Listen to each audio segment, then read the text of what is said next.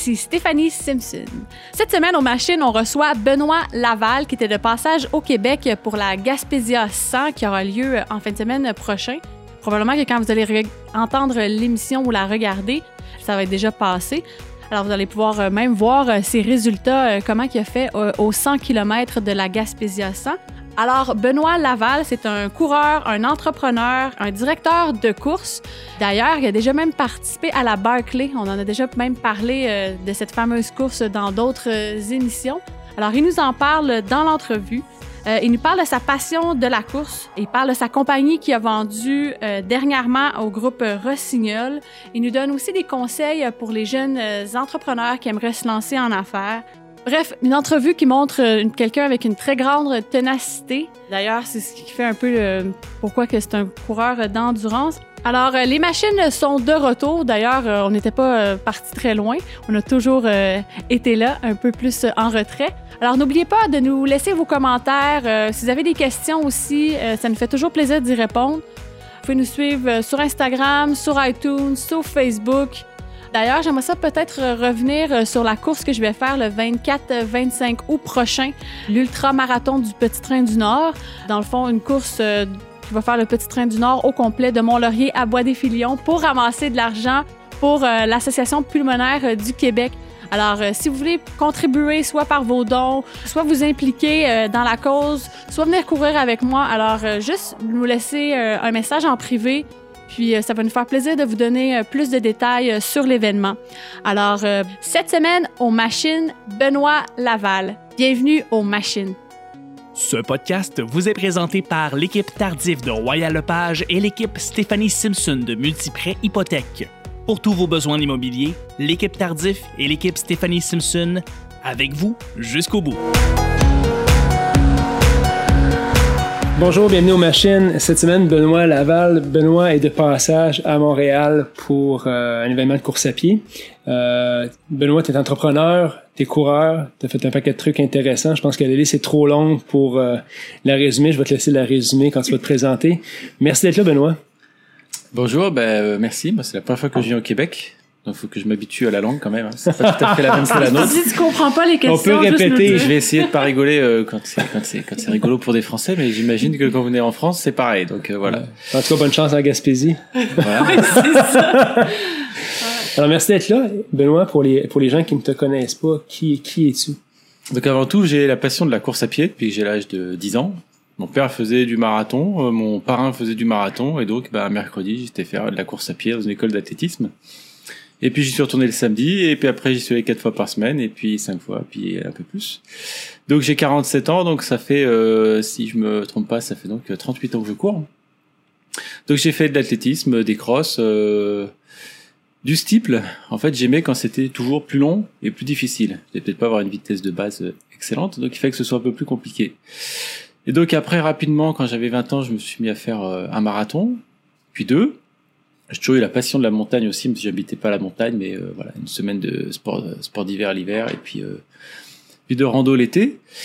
Et euh, à 22 ans, je me suis dit j'allais traverser euh, pendant mes vacances les Pyrénées, qui une petite euh, trotte en courant de 800 km. Voilà, à 22 ans, donc c'était bien avant les, les, les, les, sorts du trail et tout ça. J'avais acheté une tente, un sac à dos. voilà, j'avais fait ça. Et puis un petit peu plus tard, bah, je me suis mis au trail après le marathon, je me suis mis au trail euh, par une course qui faisait 200 euh, km avec 12 mm de dénivelé en 6 étapes. Et, euh, et puis depuis, donc j'ai pas arrêté de faire du trail. Ça fait donc, du trail en 98, ça va, ça fait donc un peu plus de 20 ans. Oh. Donc euh, j'ai fait euh, des trails un petit peu sur tous les continents. Euh, J'étais en équipe de France de trail euh, il y a une dizaine d'années. J'ai fait deuxième au Grand Raid de la Réunion, si vous, si vous connaissez, euh, et puis plein d'autres courses. Euh, voilà, ma plus longue, c'était donc 400 km non-stop dans le désert de Gobi en Chine. Euh, mais j'aime bien surtout bien varier les choses. J'ai fait un peu de 100 km sur route. J'ai fait euh, la montée de l'Empire State Building euh, ou de la Tour Eiffel en courant. Ouais.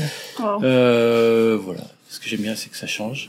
Et puis c'est un bon prétexte à voyager. Et donc là, effectivement, j'avais, je voulais faire un 100 miles en mai ou juin. J'avais regardé un peu le calendrier parce que j'ai plein d'autres choses à côté. Et euh, voilà, en Gaspésie, il y avait un samba. Je me suis dit, ce sera un bon prétexte pour venir euh, jusqu'au Québec, euh, où j'étais jamais venu. Voir les cousins. Voilà.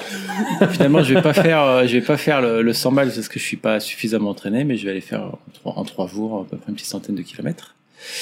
Donc ça, c'est pour le côté sportif. Euh, le côté professionnel, eh ben, j'ai réussi. J'ai eu la chance de d'associer ma passion de la course à pied à mon métier d'ingénieur textile en créant une marque qui s'appelle Red Light. Donc des vêtements, des sacs à dos, des chaussures pour faire du trail. Euh, on est l'entreprise fait aujourd'hui à peu près 10 millions d'euros de chiffre d'affaires. Euh, ce qui doit faire à peu près 16 millions de dollars canadiens, si j'ai révisé.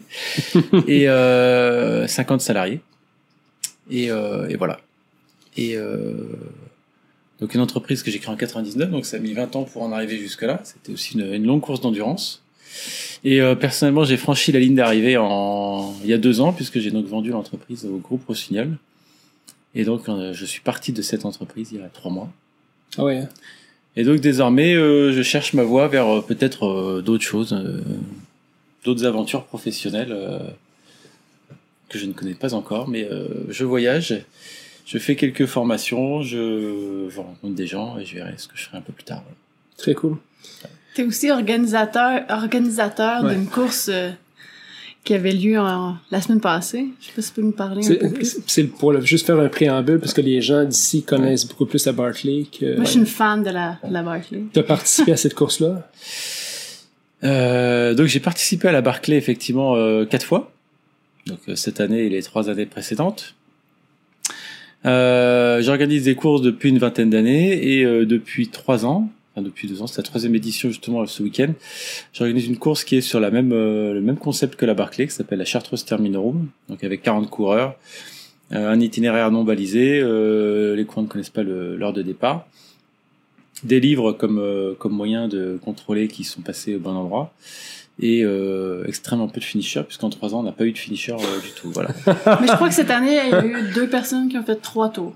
voilà La donc c'est euh, c'est une aventure qui prend du temps à la Barclay ça a pris trois ans pour que quelqu'un fasse trois tours ça a pris dix ans pour que quelqu'un fasse cinq tours c'est aussi un apprentissage collectif où euh, chaque année les coureurs apprennent à mieux gérer les choses apprennent les sentiers apprennent euh, apprennent aussi euh, mentalement à aller un petit peu plus loin, comme un record.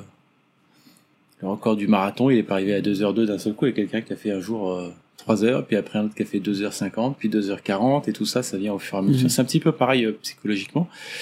Et donc cette année, on a eu euh, la première femme qui a réussi à faire un tour dans les temps, et effectivement deux coureurs qui ont fait trois tours.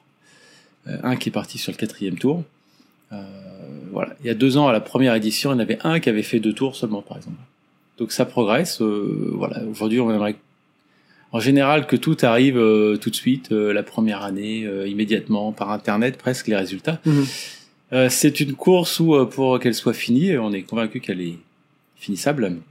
Ça prendra peut-être 5 ou 10 ans, mais euh, voilà. En tout cas, les coureurs progressent, ils y de- prennent du plaisir, ils sentent cette progression collective et c'est c'est passionnant. Les organisateurs aussi prennent du plaisir. Ouais, donc on est quatre euh, copains à organiser ça. Et euh, ouais, le, le grand plaisir qu'on y trouve, c'est surtout d'aller chercher des, des petits sentiers euh, perdus au milieu de la forêt, qui existent depuis des dizaines ou des centaines d'années, puis qui sont plus utilisés, donc ils sont recouverts par les feuilles, recouverts par les, les arbres qui poussent au milieu, et d'aller les retrouver pour faire passer les coureurs donc sur ces itinéraires vraiment euh, alternatifs. C'est pas sur les grands chemins de randonnée, c'est sur des petits chemins euh, perdus. Donc ça se passe en Chartreuse, c'est des montagnes qui culminent à 2000 mètres d'altitude, ce qu'on appelle les préalpes, c'est pas tout à fait les Alpes, c'est juste à côté. Euh, c'est très escarpé et il y a beaucoup de forêts, Des- une forêt avec des arbres qui ont des centaines d'années. Et euh, l'endroit où on l'organise, c'est un endroit où on n'allait pas beaucoup courir avant nous-mêmes, on allait courir sur les sommets, les, chemins classiques. Et euh, en fait, c'est un endroit qui s'appelle le désert de Chartreuse. Et c'est un endroit qui s'appelle comme ça parce qu'il y a un peu plus de presque 1000 ans, un peu plus de 1000 ans, en 1085, euh, des moines, euh, non ça fait moins de 1000 ans. Un peu moins. voilà, la soustraction c'est pas facile. Euh, je suis coureur à pied, hein, donc euh, euh, c'était en T'es ingénieur quand même. Voilà, ouais, mais bon. euh, donc, ils sont venus s'installer là justement pour chercher la tranquillité, euh, le calme et la, la solitude, des moines qui ont fait de vœux de solitude. Donc il y a quatre monastères dans ce, de ce petit carré de 7 km par 7 km, on organise la course. Et euh, ces notions de solitude, de forêt sauvage, de, de calme, en fait, c'est exactement ce que l'on recherche Mhm. aussi pour des courses comme la Barclay ou pour la Terminorum. La Barclay, c'est basé sur l'histoire de de l'assassin de Martin Luther King qui s'était évadé de d'une prison et qui 60 heures plus tard avait été repris en faisant seulement euh, 13 km. Donc ce qui était assez euh, décevant de s'échapper pendant presque trois jours pour être à 12 à 12 km du point de départ. Et donc Laz, l'organisateur, qui aujourd'hui on le connaît avec euh, sa grosse barbe, euh, un petit peu ventrue et comme ça, C'est cigarette.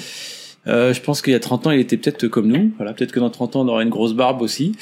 Euh, et qu'on aura pris du poids. Et donc lui, en regardant ça dans, dans un café euh, à la télé, ça passait en boucle, avec son copain Monsieur Barclay, ils se sont dit, en 60 heures, on aurait fait au moins 100 miles. Et donc de là est venue l'idée d'organiser une course qui fasse 100 miles dans cette forêt pour, entre guillemets, réussir à s'échapper de, de la Mhm. prison. Donc la course existe depuis plus de 30 ans. Euh, et il y a donc eu 15 finishers en 30 ans seulement. Tous les autres, tous les autres ayant lamentablement échoué. Lamentablement, dont je fais partie euh, quatre fois, voilà. euh, voilà. Donc c'est une course qui fait à peu près, qui fait 100 balles en théorie, mais qui fait à peu près 200 km aujourd'hui. À peu près 25 000 mètres de dénivelé, euh, non balisé, en tout terrain. Je vais poser une question, puis euh, tu vas la trouver bête, parce que si tu connaissais la réponse, euh, on se parlerait pas de ça aujourd'hui. Euh, mais qu'est-ce que tu penses qui est le secret pour terminer des, courses comme ça, que ce soit la Chartreuse ou la Barclay? Euh... Alors, tout d'abord, il y a quand même une, un- un- un- une base fondamentale, c'est qu'il faut être capable de faire, de faire pour la Barclay euh, 100 miles avec 25 000 mètres de dénivelé en 60 heures. Déjà, en dehors des complexités intrinsèques de la Barclay, déjà, il faut être capable de faire ça physiquement, Mhm. euh, faut l'avoir dans les jambes, et voilà. Après, ce qui fait la différence, c'est euh, d'être capable de rester concentré pendant 60 heures. Euh, donc c'est pas balisé, donc il faut suivre l'itinéraire euh, où l'on va. Il faut évidemment, euh, il y a pas, de... on retrouve juste du ravitaillement tous les tous les 20 miles quand on repasse au, au camping. Donc il faut essayer de concentrer sur son alimentation, sur son hydratation. Et euh, on se retrouve euh, relativement tout seul dans la forêt, donc c'est pas qu'on en a peur. Il faut rester concentré sur l'objectif et notamment sur le sur le sentier qu'on veut suivre. Et la moindre petite erreur euh, d'inattention fait qu'on va prendre la mauvaise pente, alors surtout la nuit, surtout quand il y a du brouillard ou tout ça. On va pas se retrouver perdu, mais on va se retrouver égaré pendant une demi-heure, une heure ou deux heures. Pour les premiers, il y en a qui s'écartent beaucoup plus longtemps dans les qui sont moins bons, mais mais voilà. Mais vu que le timing est extrêmement serré, si on perd deux heures, on les retrouvera pas à la fin et on, on va s'éliminer. C'est arrivé euh, plusieurs fois, notamment euh, Gary Robbins, un Canadien, Ouais. euh, voilà, qui euh, la première année dans a perdu, s'est perdu dans le cinquième tour parce que le cinquième tour, en général, on essaie de courir ensemble pendant quatre tours avec d'autres. Mais le cinquième tour, il faut qu'on soit tout seul. Si l'un part d'un côté, L'autre tour, il doit sens prendre le, sens inverse. Voilà. Il s'est perdu au bout de quatre tours et demi, enfin perdu, égaré. Il savait quand il a pris, il s'est bien retrouvé, mais il avait perdu trop de temps pour pouvoir euh, se retrouver. Puis donc la fameuse fois où il est, où il a manqué, euh, selon la légende, pour 6 secondes euh, l'arrivée, euh, voilà, c'est un petit peu, un petit peu plus compliqué que ça, mais il a simplement à, c'est la version romancée. à 2 km de l'arrivée, bah, au lieu de tourner à gauche, il a tourné à droite. Il a fait un détour et il a pas pris le bon itinéraire et il a perdu, il arrive en retard à la fin. voilà.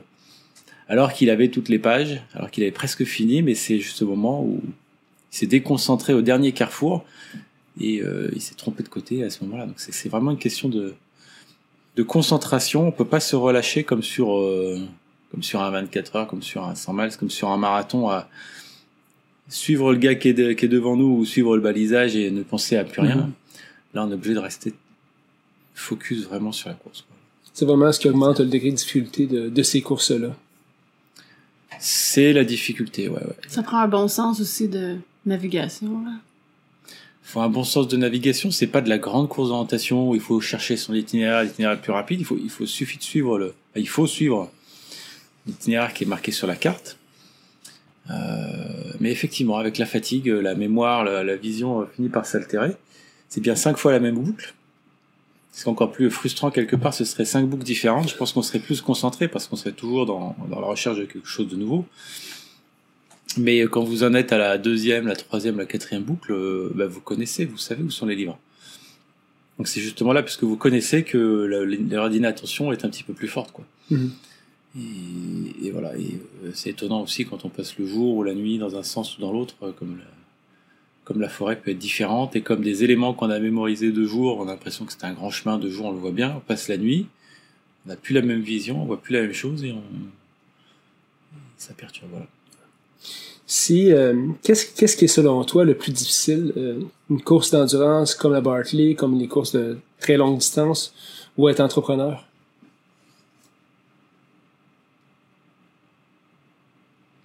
C'est deux choses différentes. C'est vrai qu'à chaque fois, on m'a souvent posé la question, mais on peut être un très bon entrepreneur euh, sans faire de course à pied. On peut faire de la course à pied sans être entrepreneur. hein. Les deux ne sont, même si c'est des valeurs communes euh, d'effort, euh, d'entraînement entre guillemets, d'endurance, de ne rien lâcher. Après, ça dépend de, de chacun. Je sais pas. Physiquement, faut être capable de courir. Voilà. Il y a des gens qui physiquement, physiologiquement, n'auront pas la capacité. Euh, Mais être entrepreneur, c'est pas facile non plus. il y a d'autres pièges. 20 ans, là. Il y a d'autres pièges, il y a d'autres choses qui se ressemblent, Ouais. plein, plein de pièges tous les jours dans lesquels il faut pas tomber. Euh, la routine, euh, la croissance, euh, le financement, euh, voilà. ouais. C'est deux aventures en parallèle euh, difficiles et où il faut en tout cas s'accrocher fortement euh, à l'une comme à l'autre et qui sont passionnantes où on va y penser euh, le jour et la nuit, euh, 24 heures sur 24, l'une comme l'autre. quoi. Est-ce que, est-ce que le fait d'être un coureur d'endurance facilite le parcours d'entrepreneur, selon toi? C'est pas que ça facilite, mais forcément, ça veut dire que au fond de ma tête, je suis quelqu'un qui est tenace et qui qui lâche rien et qui euh, et qui voit les choses sur le long terme. Donc ça ça aide. c'est pas une expérience qui nourrit l'autre, mais c'est bien, c'est- ça reste les mêmes composantes euh, psychologiques au départ pour réussir à à tenir sur la durée. Puis si tu avais un conseil à donner à des jeunes entrepreneurs qui, qui commencent après 20 ans, euh, Commence à courir? ça Des jeunes au entrepreneurs. long terme. Alors d'abord, je leur dirais, euh, réfléchissez bien, parce que vous allez mettre un petit doigt, puis ça va vous prendre deux, puis la main, puis le bras, puis euh, tout entier. On peut pas le faire à, à mi-temps ou juste juste pour le Mhm. fun. Donc je dirais, euh, réfléchissez bien et ne le prenez pas à la légère parce que c'est c'est une aventure très très prenante et voilà. Et puis euh, inversement, je dirais, euh, réfléchissez pas trop non plus. Parce que euh, parce que aucun tableau Excel, euh, aucune étude de marché, aucun tout ça ne vous donnera la solution, ne dira si ça va marcher ou si ça va pas marcher. Il n'y a qu'une seule chose qui le qui le démontre, c'est le c'est de se lancer, de voir. Si ça marche pas, ben c'est c'est comme ça. C'est peut-être pas le bon moment, c'est peut-être euh, pas de chance, c'est peut-être pas le pas le, le pas le bon concept. Mais euh, aucune étude, aucun tableau Excel et ni rien ne pouvoir vous donner la solution. Il faut se lancer et voir euh, voir dedans. Évidemment, il faut beaucoup travailler. Il faut c'est comme se mettre- c'est comme se jeter à l'eau euh, pour apprendre à nager. euh, ça demande un, gros effort pour y arriver. voilà. Qu'est-ce qui, qu'est-ce qui démarque dans le, dans le, dans les marchés actuels? Moi, j'ai un client qui, comme toi, a vendu sa compagnie, lui est à Apple dans son cas. Euh, tout s'est vendu à Rossignol. Euh, qu'est-ce qui, c'est un milieu qui est très compétitif, hein? Euh, qui- c'est, c'est ce qu'on appelle en anglais Tormis. Tu vas faire un produit. Puis c'est un peu comme quand tu arrives à vendre à une grosse compagnie, c'est comme euh, l'équivalent au- en Amérique de gagner la Coupe Stanley un peu, hein? Ou gagner euh, l'euro euh, en Europe. Euh, c'est quoi la différence? Qu'est-ce qui, qu'est-ce qui t'a démarqué toi dans le produit, dans les produits que tu as fait qui a fait en sorte que tu as eu l'intérêt d'une compagnie majeure pour la racheter, pour racheter tes, euh, ta, ton entreprise? Red Light, l'histoire, c'est vraiment une histoire de produit. Début, je suis ingénieur textile, je suis coureur, et ce qui m'a toujours passionné, y compris jusqu'à la fin, c'est de concevoir des sacs à dos avec des poches plus accessibles, euh, que le sac à dos ou le maillot soit plus léger pour que ce soit plus, ça améliore la performance, euh, plus confortable pour les coureurs de- du milieu de peloton qui ont besoin de plus de poches, tout ça, ça a toujours été le d'avoir un produit plus léger, plus ergonomique, qui a fait le qui a fait le, le fondamental. D'autres peuvent créer des entreprises, des marques sur euh, du marketing, sur des concepts, sur de la mode. Nous, ça a vraiment été le, la fonctionnalité du produit. Euh, la deuxième chose aussi, c'est un petit peu l'image qu'on a su dégager en, en impliquant le, les, les coureurs et les, euh, les, les coureurs et les passionnés au sein de notre marque. Donc en lançant un team qui était ouvert à tous et surtout en étant ouvert à, à la discussion pour la conception des produits et tout ça, donc avec de l'open innovation. Euh, au début, ça s'est fait naturellement. Euh, du fait, je pense que je faisais de la course à pied, que je vendais par internet, donc ce qui crée, ce qui permettait dès 1999. Aujourd'hui, c'est assez classique, mais Mhm. en 99, c'était moins classique. De vendre à l'arrivée des courses sur des stands et cette proximité, ce, ce discours, je dirais, enfin, ce- cette discussion, fait que les coureurs nous ont apporté des idées et qu'ils étaient. euh, voilà. C'était une marque un petit peu différente, beaucoup plus proche des coureurs que les grandes, euh, que les grandes compagnies. Euh, euh, voilà. Donc à la fois, à la fois un concept euh, de produit et une communication un petit peu différente. Ça aussi, quand on est tout petit, euh, par rapport à des très gros, il faut oublier ce qu'on peut apprendre en école de commerce ou tout ça. Surtout ne pas vouloir faire comme font les, comme font les gros en termes de communication, de marketing, de sponsoring, parce qu'on a euh, 100 fois, 1000 ou 10 000 fois euh, moins le budget. Donc il faut chercher des voies alternatives, des voies euh, originales pour se démarquer. Voilà. Et euh, voilà. Est-ce qu'au cours de ton processus d'entrepreneur, parce que souvent on a beaucoup d'idées les entrepreneurs, puis là tu as eu une idée, tu croyais que c'était vraiment une bonne idée, puis finalement c'était une très mauvaise idée de produit ou de... Est-ce que ça t'était arrivé à un moment? Non, jamais. Jamais? non. Non, on oublie, euh, on oublie les, les mauvaises idées, mais il y en a eu plein, ouais, des produits qui n'ont pas marché, des trucs qui n'ont pas bien marché, ouais, c'est assez classique. euh. Mais euh, Est-ce que tu en as un en tête? non, là, comme ça, j'en ai pas en tête, mais euh, mais mais en fait, on sait jamais ce qui va marcher réellement ou pas. Et moi, Red Light, au début, mon premier business plan, mais ça s'appelle comme ça, mais c'était un petit tableau Excel et je pensais qu'au bout de 10 ans, on ferait peut-être euh, 500 000 francs de chiffre d'affaires. Donc 500 000 francs, c'était avant l'an 2000, euh, ça fait euh, ça fait 100 000 euros, ça fait donc 160 000 dollars canadiens. Euh, voilà, et qu'on serait peut-être deux personnes à pouvoir réussir à y travailler. Donc, euh, donc je dirais comme philosophie, j'ai euh, faire étape par étape et sans limite. Je, je fais pas un grand plan en me disant dans, je crée une société pour dans 20 ans la Mhm. vendre à X, Y ou Z. Mais euh, d'avancer pas à pas, juste de voir la prochaine étape, comme sur un ultra, on voit juste le prochain ravitaillement ou le prochain col. C'est déjà dur de l'atteindre, mais euh, on y va pas à pas comme ça. Et puis, euh, par contre, je me fixe pas de limite euh, tout au bout. C'est une course sans ligne d'arrivée. Euh, faut faire euh, 100 miles, 200 miles, 400 km. Euh, Est-ce que je peux te demander qu'est-ce qui a été un peu le point tournant, le, tipping point de ton entreprise où tu te dis là, ouais, vraiment, on a du succès dans, ce qu'on fait? Est-ce que tu te souviens de, cette période-là, un peu qu'est-ce qui s'est passé? Qu'est-ce qui a fait en sorte que ta- ton entreprise a pris un plus grand essor?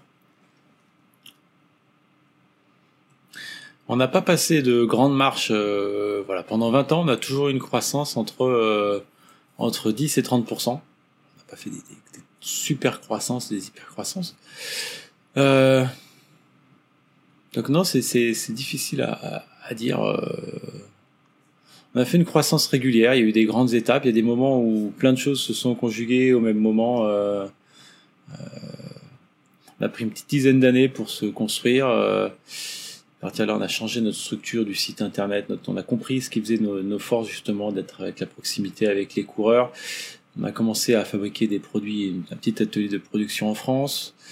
Euh, on a lancé le team ouvert à tous. C'était une grande étape. Après, la deuxième grande étape, c'est quand on a déménagé à, enfin, emménagé à Saint-Pierre-de-Chartreuse en montagne. Donc on a construit un bâtiment d'entreprise euh, pour mettre des bureaux où on pourrait donc habiter. Euh, quand je dis on, c'était avec les salariés passionnés en montagne, dans une petite station de, de ski, et pouvoir aller courir en sortant du bureau entre midi et deux. En même temps, on a lancé le concept de station trail, donc qui sont c'est un outil, euh, des parcours balisés, un site internet, une application qui permet de à la fois de préparer son, séjour et de pouvoir voir où on en est. Euh, Il y a des moments où l'histoire s'accélère, des moments où elle ralentit, mais il n'y a pas de grandes étapes, euh, de grandes étapes phares. Étant maintenant à la retraite de l'entrepreneuriat, du moins de cette compagnie-là, est-ce que tu souhaites, ben, tu disais tantôt au début d'entrevue que tu as beaucoup d'autres idées, est-ce que tu souhaites y retourner vers l'entrepreneuriat? Bah, aujourd'hui, en tout cas, je me vois pas redevenir euh, salarié. Bon, faut jamais dire jamais, on sait jamais, ça pourrait être intéressant. Voilà, mais en tout cas, c'est pas ma voie euh, prioritaire. Euh, ouais, créer une entreprise, reprendre une entreprise dans le sport certainement. Euh, mais euh, mais voilà, on sait pas. Enfin, c'est pas qu'on sait pas, mais reprendre une entreprise, il faut arriver au moment où, euh, où elle en a besoin. Quelqu'un va souhaiter la transmettre, qu'il y ait Mhm. une histoire à raconter, une histoire à faire. Dans tout ça, il faut aussi qu'il y ait du sens euh, et ça peut se faire euh, à côté de chez soi, plus loin, dans le sport, pas dans le sport. euh, voilà. Mais ça fait que trois mois que je suis parti, donc je prends quelques mois de de réflexion et de vacances. Là, j'ai fait quelques semaines d'études euh, dans des grandes écoles en France, euh, que je suis pas encore tout à fait fini, pour mettre un peu de théorie sur tout ce que j'ai appris euh, en 20 ans d'entreprise où au début je ne savais que euh, concevoir des produits comme ingénieur et euh, parler au coureur à pied pour lui dire pourquoi mon produit il était bon et que je l'avais conçu comme ça. Donc quelques semaines d'études, euh, quelques voyages. Euh, en juillet-août, je vais faire le tour du monde avec ma femme, on va faire euh, Ouais. en deux mois, voilà. Et puis après, euh, il sera temps de. Je pense que les choses vont commencer à se décanter. On a rencontré, avec mon associé, on a rencontré beaucoup de gens aussi, et les choses vont commencer à, à se décanter. euh, voilà. Cool. Euh, au niveau de la trail, qu'est-ce que tu désires faire dans les, dans les prochaines années, euh, ayant été là-dedans, dans le milieu depuis plusieurs années euh, déjà? Bah, J'espère pouvoir continuer de réussir à courir déjà. Parce que quand les années passent, il y a un moment où ça devient plus dur. J'espère que j'aurai pas de problème de genoux, de- d'ailleurs, voilà. Euh, parce que j'ai encore plein d'idées de trail, ma liste est encore euh, bien longue. Même si aujourd'hui, euh, je suis plus sur des notions de, de voyage ou d'aventure. Euh, après, j'ai fait beaucoup de trails euh, dans tous les sens, les plus grands, les plus ceci, les plus tout ça. Aujourd'hui, je suis plus dans une recherche de, ouais, de découverte encore de, de choses, euh, puis de voyage, voilà. C'était quoi la, la course ou l'épreuve la plus difficile euh, que t'as fait euh, à date? Évidemment, tout le monde s'attend à ce que je dise la Barclay. Pas c'était nécessairement. la- C'était la, plus difficile parce que je ne l'ai pas terminée, en tout cas, d'un point de vue euh, réussite euh, sportive, euh, voilà. Mais euh, celle qui m'a le plus marqué personnellement et où j'ai le plus de, voilà, le plus, plus- en plus en profondeur, ça a été les 400 km du désert de Gobi. Où là, vraiment, pendant quatre jours, on est concentré sur sur la course à pied. Ce qui était assez particulier aussi, c'est que c'est euh, c'était au GPS et euh, en fait il n'y avait pas de chemin sur la plupart du temps. Et le GPS te dit d'aller pendant 20, 30 ou 40 km tout droit dans cette direction, donc dans une steppe à peu près désertique, euh, voilà. Et donc tu cours en ligne droite vers la vers la ligne d'horizon. Et, euh, et de proche en proche, ça se rapproche, mais c'est euh, voilà. Puis quand ça fait deux jours ou trois jours que tu cours là-dedans, il y a un moment où ça devient obsé, ob- obsé, obsé, obsessant, oui, obsessif. Ouais. voilà, une obsession et, euh, et voilà, ça a vraiment été un, un effort euh, long, continu. Euh, pas le plus difficile, finalement on court très doucement, on n'est pas euh, avec un rythme cardiaque élevé, on peut manger, mais euh, voilà, après quand on s'arrête pendant trois jours, on continue de courir encore dans sa tête la nuit, quoi. Voilà, Wow. Des hallucinations en cours de route? Pas d'hallucination parce que je me suis arrêté dormir euh, comme il fallait. Voilà, c'est pareil. C'est-à-dire que sur un 100 miles ou sur 100 miles de montagne, on peut passer deux nuits dehors, ça devient difficile parce qu'on voit la ligne d'arrivée, donc on est, on peut espérer passer au-dessus, mais sur quatre jours, euh, faut bien dormir. Donc finalement, euh, c'est vraiment une épreuve lente au long cours. euh, Tantôt, tu as parlé de. Tu allais faire le tour du monde avec, euh, avec ta femme. Euh, parlons rapidement des défis d'être, euh, d'avoir des relations, être entrepreneur puis être coureur de longue distance. Euh, déjà, être entrepreneur, c'est un défi, être en relation. Et faire en plus du longue distance euh, sur du long terme comme ça. Comment ça se passe? Est-ce que tu as, est-ce que tu as, est-ce que tu as des choses à dire en rétrospect par rapport à ça sur euh, les relations de couple euh, avec ces, avec ces défis Euh, les relations de couple. non, je dis ça. Je suis très bien actuellement, mais euh, voilà, j'ai deux enfants, deux femmes différentes. Et après, je me suis marié plus tard avec une troisième. Donc, je suis pas un modèle de stabilité. euh, voilà, j'ai mis longtemps à trouver ma voie euh, dedans. Après, il faut trouver des gens qui dans un couple, c'est peut-être un peu avec l'âge. Après, on sait qu'on trouvera pas quelqu'un comme soi exactement, que rien ne sera parfait, mais qu'il faut trouver, qu'il faut faire des, des compromis, des concessions et voir les bons côtés des choses. Et voilà, en tout cas, on n'arrivera pas à changer l'autre. Et euh, on n'a pas un clone et c'est pas l'objectif. Donc, euh, on veut quelqu'un un petit peu de complémentaire et voilà, faut accepter l'autre comme il est, euh, avec ses, qualités et ses défauts. Faut espérer qu'il y ait au moins euh, autant de qualités que de défauts. Mais tu vois, si tu dis ça, on veut, on trouvera jamais quelqu'un comme nous, mais je pense sincèrement, j'ai été en couple avec quelqu'un comme moi, puis c'est la même chose pour toi. Ça durerait pas longtemps. Je pense pas qu'on s'en durerait très longtemps. Ça peut aussi, mais voilà, mais c'est c'est c'est comme ça. C'est euh, Est-ce que tu crois qu'avoir des passions communes, exemple la course, des choses comme ça, facilite le, le processus là-dedans? faut quand même avoir un socle en commun. Ça c'est une certitude. Ça c'est une certitude. Ne serait-ce que pour être au même endroit, au même moment, à, à certains moments, aller courir ensemble, aller faire des voyages ensemble, euh, c'est quand même important d'avoir une partie de de socle en commun. Ouais. Euh, Benoît, ça nous amène vers les questions de la fin de l'entrevue. Euh, trois questions que tu que souvenais, tu que tu, que tu te souvenais pas tantôt quand Voilà. tu es arrivé, mais je vais te les, je vais te les rappeler. Euh, tu as dit que c'était pas important les questions, mais les réponses. Alors, Voilà. en fait, euh, c'est quoi pour toi être une machine? Donc c'est là où je me dis que j'aurais dû réfléchir avant. Mais euh, une machine, c'est quelque chose qui fait euh, quelque chose de répétitif, qui peut répéter la même opération euh, un certain nombre de fois ou presque à l'infini. Euh, si ce n'est que que ce soit la machine humaine ou une machine industrielle, elle n'arrivera pas à le faire à l'infini. Effectivement, il faut mettre de l'huile dans les rouages, il faut il faut la moderniser, il faut la faire évoluer, et euh, voilà, que ce soit que ce soit la machine humaine ou la machine industrielle, euh, le mouvement perpétuel n'existe pas et il faut euh, il faut toujours la Faut le faire évoluer. faut la faire évoluer. Bien dit ça. Voilà. Cool. Euh, S'il y avait euh, un livre que tu recommanderais au plus grand nombre de personnes possible, euh, qui t'a marqué, qu'est-ce que ce serait? Bon, un livre qui m'a que j'ai lu plusieurs fois. Alors, je lis pas énormément, voilà. Donc, ça reste Entrepreneur malgré moi de Yvon Chouinard, Ah oui, qui est le fondateur de? C'est Guy Bay- Bayargent qui est le fondateur de Patagonia. Ouais, ouais, ouais. ouais. Et euh, voilà, je suis tombé dessus une fois euh, et euh, je l'ai lu et je l'ai relu après.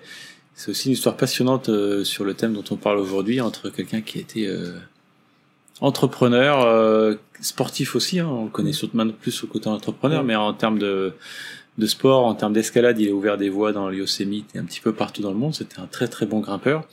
L'histoire de Patagonia a commencé comme ça. Il a commencé à fabriquer des, speeds pour lui-même, des systèmes d'assurage et de d'escalade euh, qu'il a commencé à commercialiser, à fabriquer en plusieurs exemplaires, qu'il a vendu euh, par la poste, et puis euh, l'entreprise s'est constituée comme ça au début, à travers sa passion et à travers sa capacité à être entrepreneur. Très cool. Avait une chanson sur le soundtrack de ta vie, euh, là tout le monde me dit euh, il y aurait plusieurs chansons, mais à ce moment-ci de ta vie, si ta vie, si ta vie devait se terminer demain, ce serait quoi? Une chanson? Ouais. Oh là là,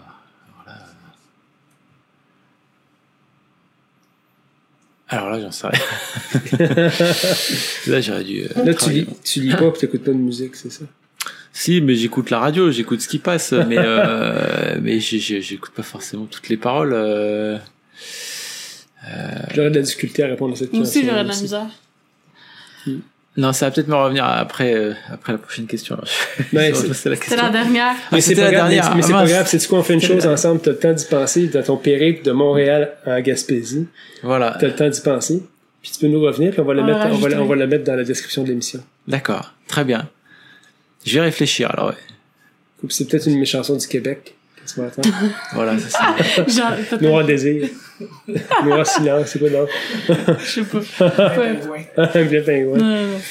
Merci infiniment d'être venu. Je te souhaite une super euh, Une bonne aventure course dans, euh, en en Gaspésie. Gaspésie. Et fais-toi l'oreille euh, à la langue québécoise en Gaspésie. Ouais, il, y a là, un bon- ça, il y a un bon, il y a un bon accent. Ouais. Mais je suis venu pour ça, surtout pour découvrir les, les cousins québécois. Euh. C'est Voilà. pas si mal. C'est pas. Mais après, après que, que je rigole, enfin, les Français rigolent de votre langue, mais ça se trouve, vous parlez mieux français que nous. hein. Ça, euh, c'est toujours étonnant. Nous, on rajoute un ami plein d'anglicismes. Enfin, c'est voilà, mais Ouais. vous, c'est impossible et chaque chaque chose reste 100% en français pur et euh, c'est c'est c'est ça qui est marrant. Est-ce que tu t'attendais à voir des traîneaux à chiens puis des, euh, des raquettes ici? Parce que tout le monde pense qu'on vit au Québec puis c'est l'hiver. Mais je pensais qu'il ferait plus froid effectivement que, que ce qui est là. ouais, ouais. Ben, bienvenue, puis bonne chance pour ta course, puis merci infiniment d'être venu aux machines. Merci. Merci. Alors, bonne semaine, merci beaucoup. Ce podcast vous a été présenté par l'équipe Tardif de Royal Lepage et l'équipe Stéphanie Simpson de Multiprêt Hypothèque. Pour tous vos besoins immobiliers, l'équipe Tardif et l'équipe Stéphanie Simpson avec vous jusqu'au bout.